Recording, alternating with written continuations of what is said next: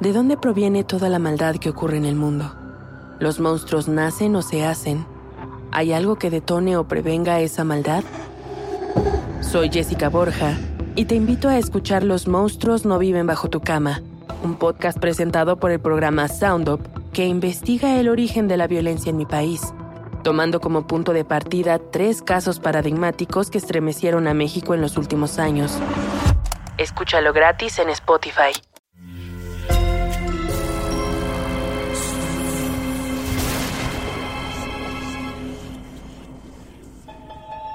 Portal Sonoro no se hace responsable de las visiones, pesadillas o encuentros cercanos del cuarto tipo que puedan suceder antes, durante o después de la experiencia. Para una experiencia sonora completa recomendamos audífonos para dejarte envolver por la casa grande y sus infinitos cuartos. Escucha bajo tu propio riesgo. Vaya, vaya. Veo que va muy adelantado con su trabajo.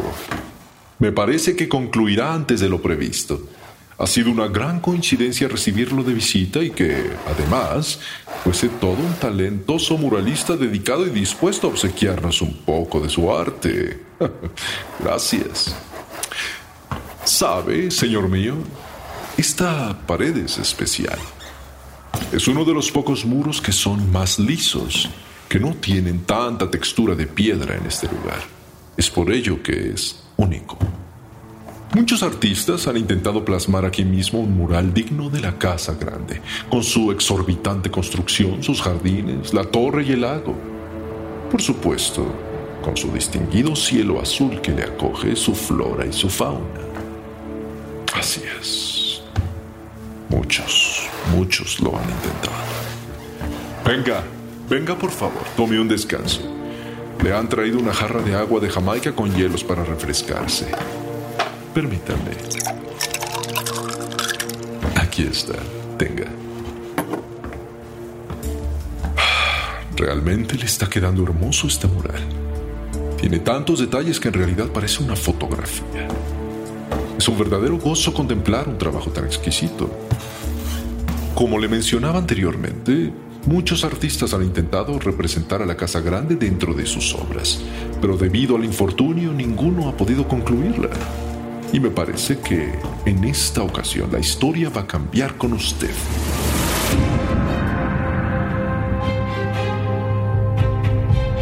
Sombras de la Casa Grande.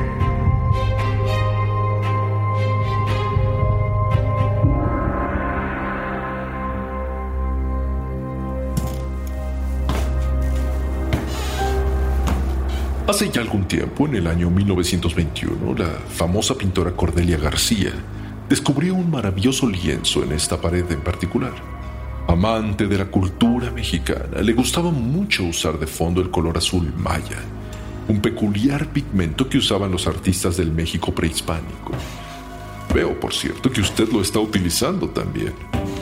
Esa combinación entre turquesa y verde es tan eh, singular era tan diferente la manera de crear colores en aquel entonces. De verdad parecía un proceso casi alquímico.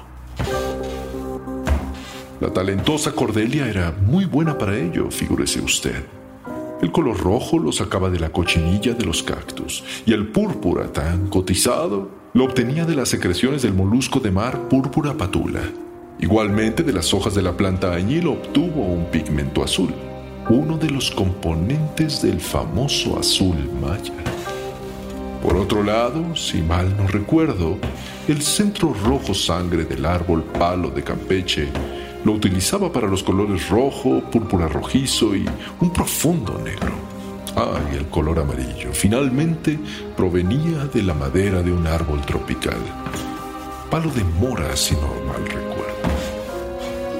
Fue ella, la talentosa Cordelia García, quien en aquel entonces enseñó a los trabajadores de la Casa Grande a reproducir tantos maravillosos colores. Y desde entonces se han preparado pinturas para que los pueda utilizar cada muralista que ha venido. Sí, aún con el paso de los años. Siempre se preparan con unos días de anticipación para que estén frescas. La mayoría de los muralistas realizaron obras asombrosas Sin embargo, siempre que estaban por concluir su obra, sufrían ciertos malestares. De un momento a otro se quedaban viendo a la nada, como hipnotizados. De pronto, volteaban hacia todas partes, como si alguien les estuviera hablando. Aunque claro, cuando volteaban para contestar que no les hablaran así, no había nadie a su alrededor. Eso llegó a suceder muchas veces después de estar en mi presencia y mostrarme que estaban por concluir su trabajo. Cuando sucedía esa especie de trance, los moralistas, uno a uno, venían a quejarse con un servidor. Me decían que los empleados en la Casa Grande eran demasiado groseros con ellos y que seguramente habían sido ellos quienes les decían todas esas cosas, mientras de acuerdo a sus quejas permanecían escondidos detrás de aquellas columnas de piedra. Aunque en realidad, eh, amigo mío, yo le puedo asegurar que no era así. Por increíble que parezca, esas voces provenían de sus propias mentes.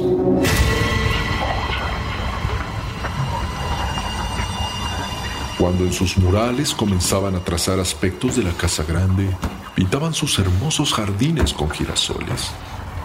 Cuando esto sucedía, los muralistas de pronto cambiaban su estilo y realizaban dibujos un tanto siniestros, como si alguien se apoderara de su mano, un ente o quizás un espíritu.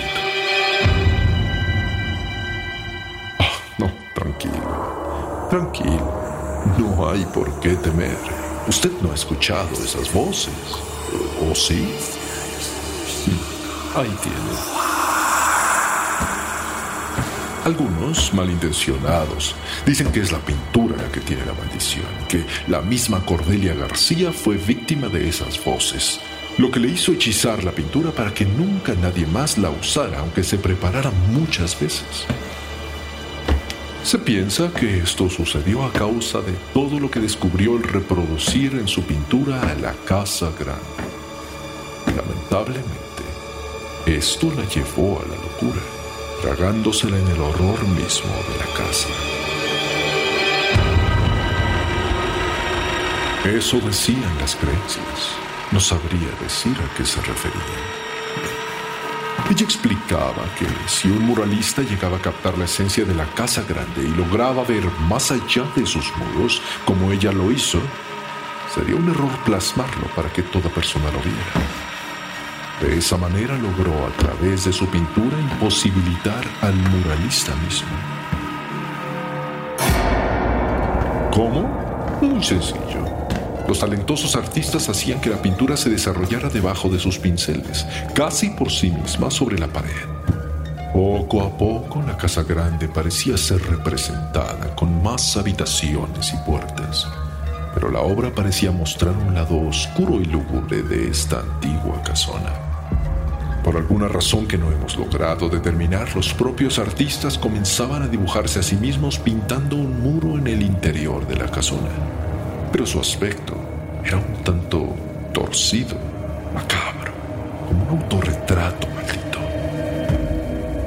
Aún no nos lo explicamos, pero cuando el mural quedaba listo, los artistas uno a uno dejaban de ser vistos en los pasillos de la casa grande, y de ellos solo quedó su retrato plasmado en la pared.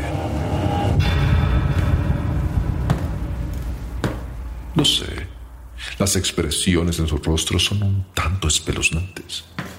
Pero no se fije en ello. Lo interesante es la técnica tan realista que utilizaron. Los colores no han perdido su intensidad. Mírenlos.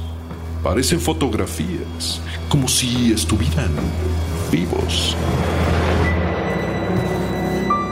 Calma, eso sí le pasó a unos cuantos, incluyendo la misma Cordelia, quien aún en su locura y desacuerdo tuvo que seguir hasta finalizar su obra, ya que esas mismas voces le prohibían dejar inconclusa la pintura. Ha de saber que cuando uno comienza el mural, no lo puede dejar sin terminar. Pero todo lo que hay detrás no dejan de ser leyendas y suposiciones. Usted no cree en ello, por supuesto. ¿verdad? En fin, no lo distraigo más. Ya lo noto un poco tenso y eso no es benéfico para su arte.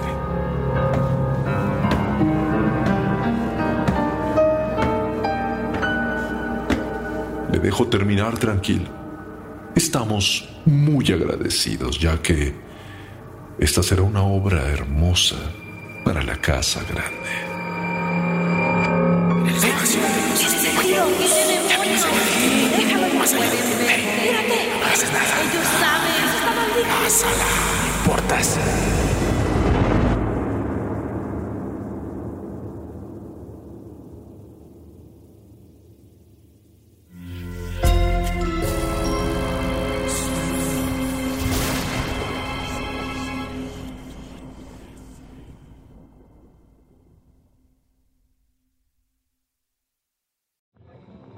¿De dónde proviene toda la maldad que ocurre en el mundo?